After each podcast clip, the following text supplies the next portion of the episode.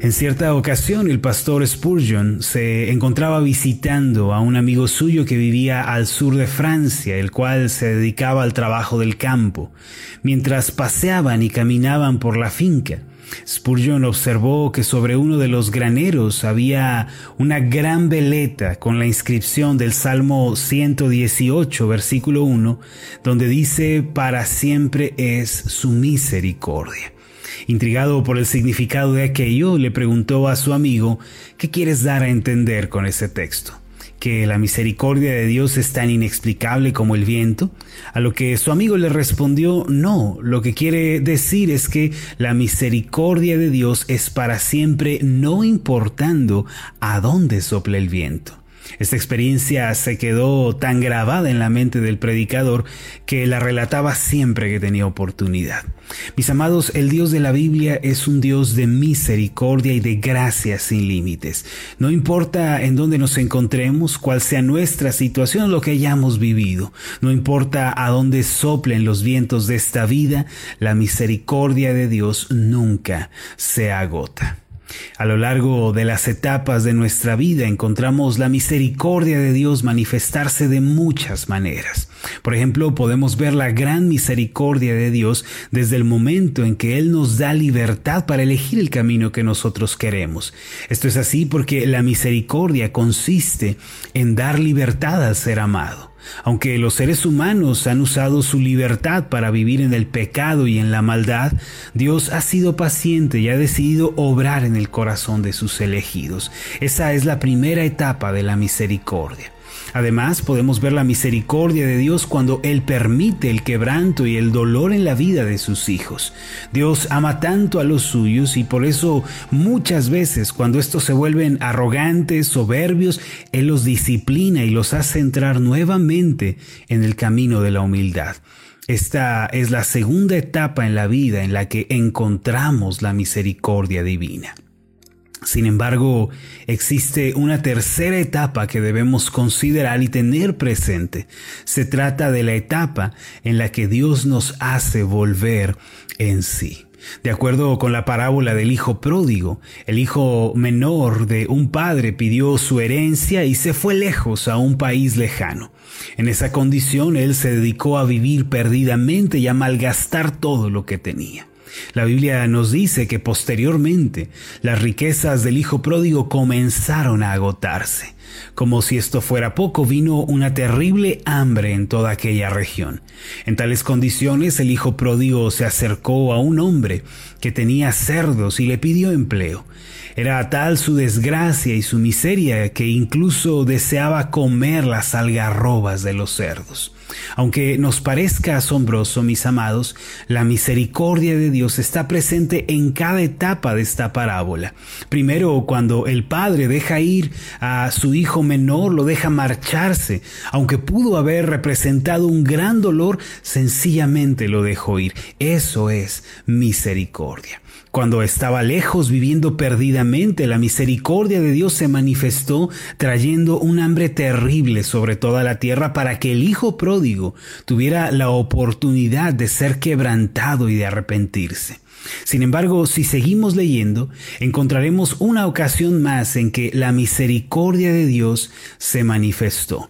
En Lucas capítulo 15, versículos 17 al 19 podemos leer lo siguiente y volviendo en sí dijo, cuántos jornaleros en casa de mi padre tienen abundancia de pan y yo aquí perezco de hambre.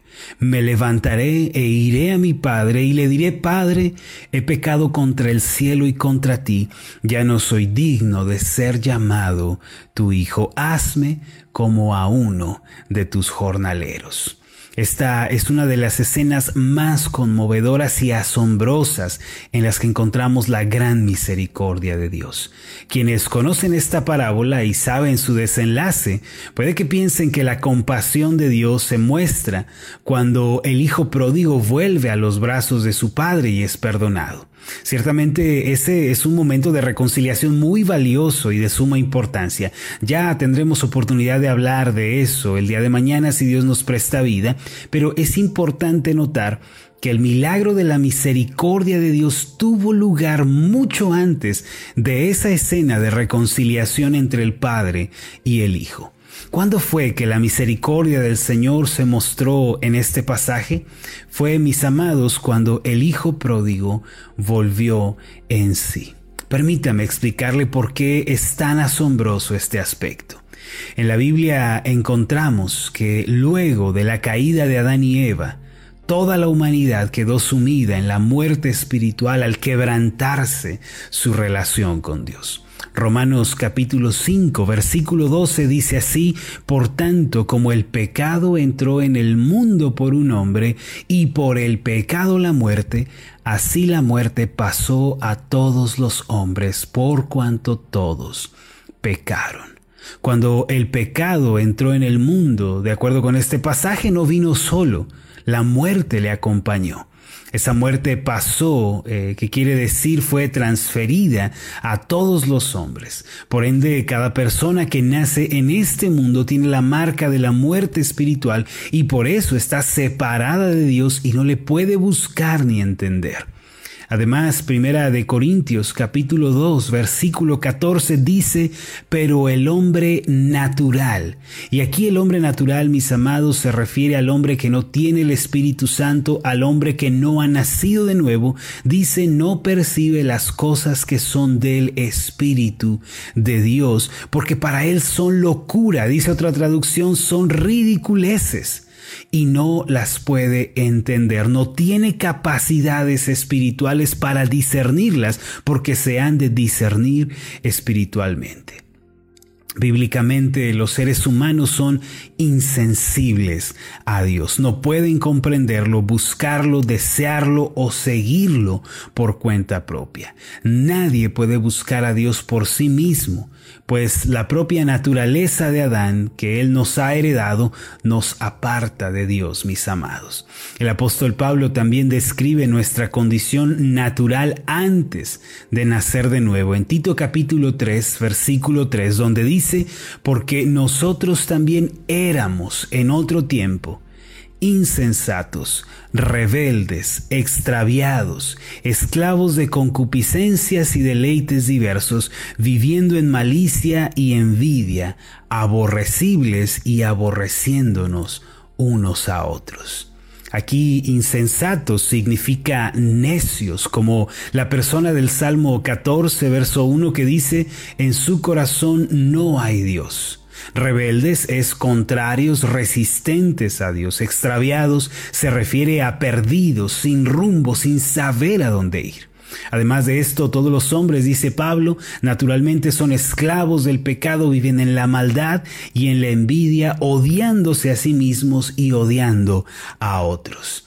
Este es un retrato pintado por el apóstol Pablo, quien fue inspirado por el Espíritu Santo. Mire, además eh, de todo esto que hemos dicho, el hombre está muerto espiritualmente, no puede discernir lo espiritual, está depravado. La Biblia nos dice que ha perdido toda sensibilidad espiritual.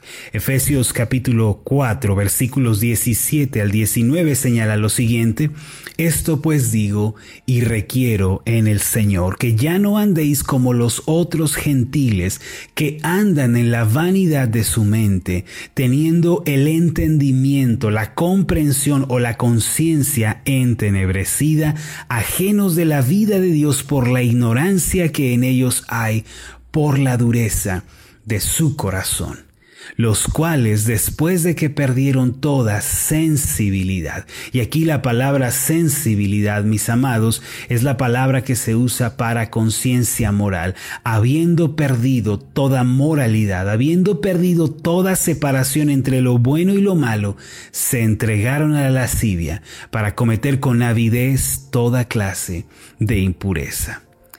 Amados, aunque nos cueste reconocerlo el día de hoy y queramos escapar de la luz, escondiéndonos quizá detrás de una apariencia de piedad, lo cierto es que todos, sin excepción, al nacer en este mundo y vivir en él, estamos atados por las cadenas de esta realidad bíblica. Como podemos ver, el ser humano está muerto espiritualmente, ha perdido todas sus facultades para amar, seguir, entender a Dios tal como nos lo enseña la Biblia. Dicho de otra forma, al venir a este mundo, lo hacemos bajo una naturaleza rebelde, contraria y resistente a Dios. Al igual que el Hijo pródigo, todos nosotros nos apartamos de Dios, vivimos perdidamente, estábamos en vías de destrucción y perdición. Sin embargo, aquellos que creemos en Cristo, que le hemos recibido como Señor y Salvador y que nos hemos arrepentido de nuestros pecados, podemos dar testimonio de una verdad. Es esta, Dios nos hizo volver en sí a nosotros que no teníamos manera de volvernos a Dios. Él nos despertó a nosotros que estábamos muertos espiritualmente, nos reanimó, nos dio vida nueva para que pudiéramos amarle, desearle y buscarle algo que el hombre natural no puede hacer por sí mismo. Mis amados, si Dios no despierta al hombre, si Dios no lo atrae hacia sí, el hombre no puede volverse a Dios el arrepentimiento, la fe, la conversión, la confianza en Cristo. Hermanos, todo esto sucede en nuestro corazón por la gracia soberana de nuestro Dios. Ahora, quiero que vean con especial cuidado lo que dicen estos siguientes pasajes con relación a lo anterior. Juan capítulo 6, versículo 44 dice, ninguno puede venir a mí. Son palabras de Jesús. Nadie puede venir a mí si el Padre que me envió no le trajere. Y yo le resucitaré en el día postrero. Dice el Señor, nadie se puede acercar a mí, nadie me puede amar y buscar si el Padre en primer lugar no le atrae, no le acerca a mí. En Juan capítulo 15, versículo 16 leemos lo siguiente, no me elegisteis vosotros a mí, sino que yo os elegí a vosotros. No fueron ustedes los que se acercaron, fui yo el que me acerqué a buscarles. En Efesios capítulo 4, versículo 4 al 7, leemos lo siguiente, pero Dios, que es rico en misericordia, por su gran amor con que nos amó, aun estando nosotros muertos en pecados, nos dio vida juntamente con Cristo por gracia sois salvos, y juntamente con Él nos resucitó y asimismo nos hizo sentar en lugares celestiales con Cristo Jesús, para mostrar en los siglos venideros las abundantes riquezas de su gracia en su bondad para con nosotros en Cristo Jesús. No solo eso, mis amados, sino que Primera de Juan capítulo 4 versículo 10 dice esto, en esto consiste el amor, no en que nosotros hayamos amado a Dios, sino en que Él nos amó a nosotros y envió a su Hijo en propiciación por nuestros pecados. Miren hermanos la gran misericordia de Dios. En todos estos pasajes que hemos leído, es Dios quien hace la obra. Él la comienza en el corazón, no nosotros, porque nosotros no podemos. Estamos muertos espiritualmente, no agonizando, no enfermos, muertos espiritualmente, dice la palabra, insensibles a Dios, incapaces de entenderle o de buscarle o de siquiera desearle. Así que la obra comienza con Dios, es llevada a cabo por Dios en nuestro corazón, no por nosotros. Ninguno de los descendientes de Adán tiene el poder de volverse a Dios por sí mismo.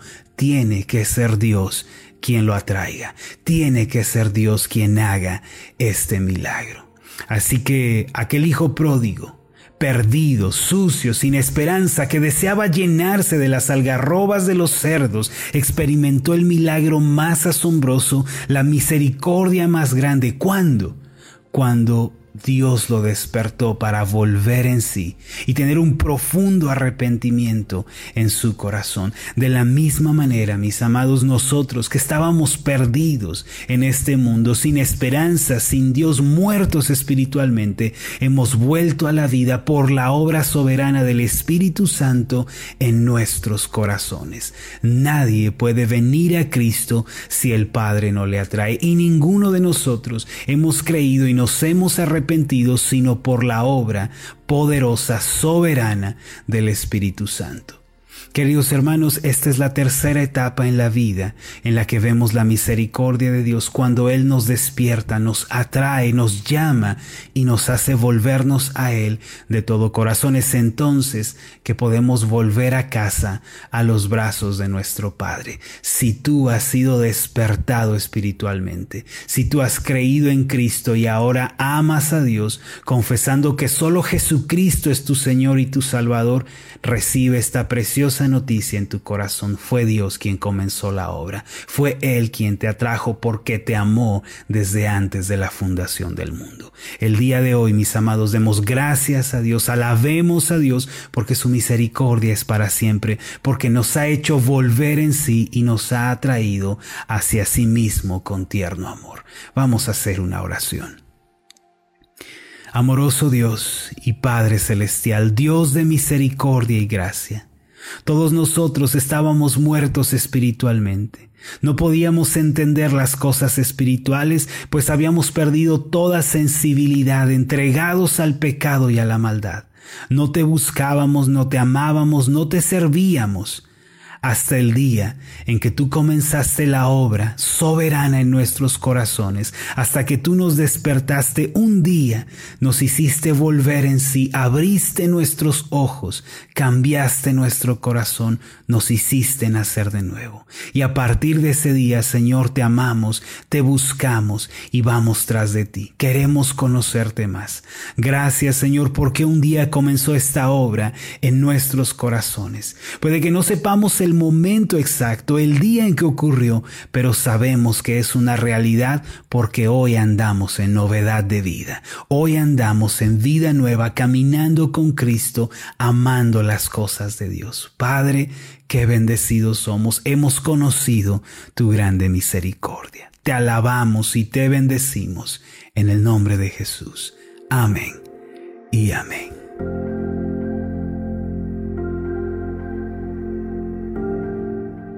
Hola, ¿qué tal? Mi nombre es Marlon Corona, soy el pastor de la iglesia Ascender en la ciudad de Zapopan, Jalisco, en México. Le agradezco mucho por haberme seguido con esta meditación. Mi oración siempre es que usted sea prosperado en todas las cosas y goce de una buena salud, así como prospera en su alma. Lo invito a que ore por las meditaciones Ascender y le pregunte a Dios cómo puede usted ser de bendición para este ministerio. Las meditaciones Ascender son impulsadas y apoyadas por nuestros oyentes. Reciba un fuerte abrazo de mi parte. Que Dios le bendiga. Hasta la próxima.